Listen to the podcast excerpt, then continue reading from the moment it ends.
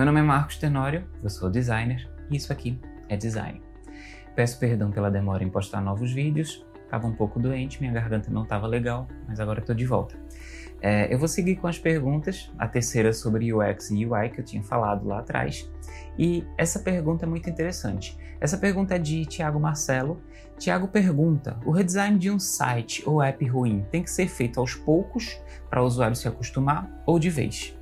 Tiago, é, o usuário ele tem que ser uma pessoa muito presente em qualquer alteração que você for fazer no seu site ou no seu aplicativo.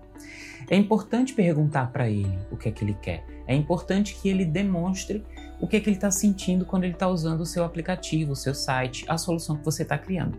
E aí, existem formas que são muito utilizadas em grandes empresas.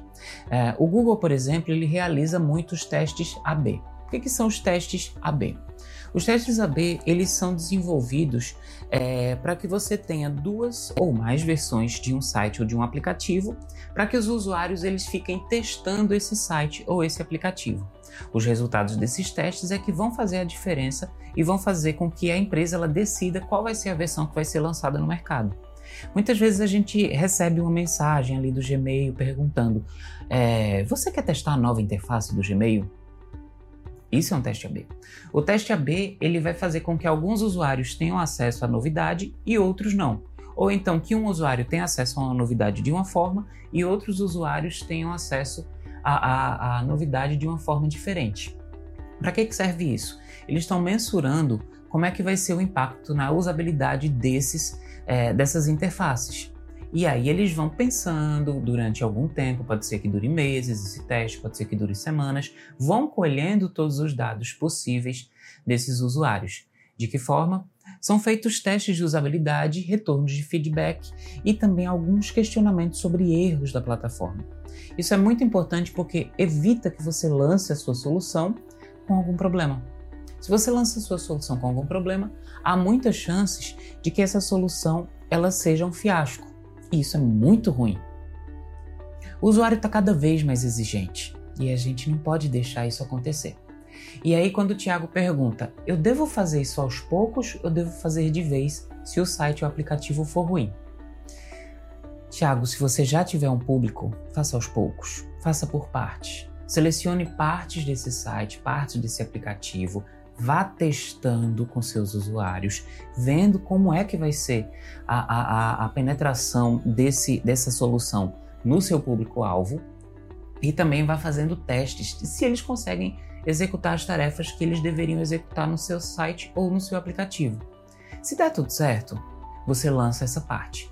É, você tem muito menos chances de dar errado se você vai lançando por partes e muito mais chances de dar errado se você lança tudo de uma vez. Eu vou trazer um case aqui muito interessante, a, a Microsoft.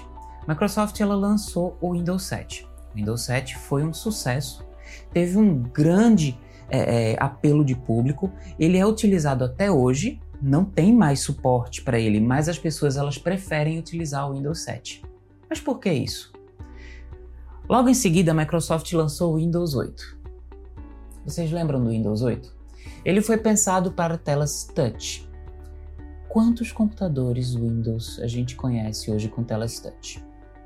A Microsoft tinha pensado o Windows 8 para tablets, só que é, é uma grande diferença você pensar o sistema, você pensar o software e você pensar o, o, hardware, né? a parte que vai funcionar, a parte física da sua solução. A Microsoft ela raramente lança as duas coisas. Ela até tem o Surface, que é o, o notebook barra tablet barra qualquer coisa que ela lança. Só que aqui no Brasil tem Surface? Não, da forma oficial. Você consegue encontrar até de formas paralelas, de formas diferentes, mas não existe na maior, maior parte do mundo. Significa que essa solução física ela não chegou a quem deveria chegar. O que aconteceu? A Microsoft não perguntou para as pessoas se elas queriam uma solução para tablet. A Microsoft não perguntou para as pessoas se elas queriam um Windows para telas touch. Resultado: um desastre de usabilidade. Pessoas que nunca tinham visto um tablet na vida tiveram que utilizar aquela interface que matou um dos grandes sucessos do Windows, o menu iniciar. Por que, que a Microsoft fez isso? Eu coloco sempre em paralelo. A Microsoft ela não pensa antes de lançar as soluções dela, ou pensa pouco. Já a Apple, quando ela vai lançar qualquer atualização do iOS ou do macOS, ela é muito discreta. Ela lança uma alteração de ícone, uma cor, poucas alterações. Por quê? Quanto mais o seu usuário está familiarizado com o seu sistema, melhor ele vai se sentir utilizando aquele sistema. Ok? Então, essa é, é, essa é a resposta para a tua pergunta. Eu acho que eu não respondi muito bem, eu deixei mais dúvidas ainda. Sinceramente, testa antes. Se for um, um site, um aplicativo que não tem muitos usuários, dá uma pivotada, recomeça do zero. Mas se tu já tem um público e tu vai fazer uma, uma, um redesign completo dessa tua solução, vai com calma, conversa com o público, pergunta o que, que ele quer antes de tu lançar uma solução sim drástica. Isso pode causar um problema bem sério para a tua solução, né? para o teu aplicativo, para o teu site.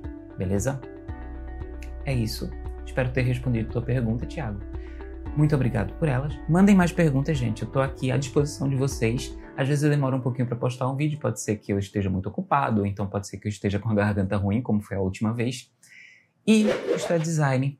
Até o próximo vídeo. Tchau.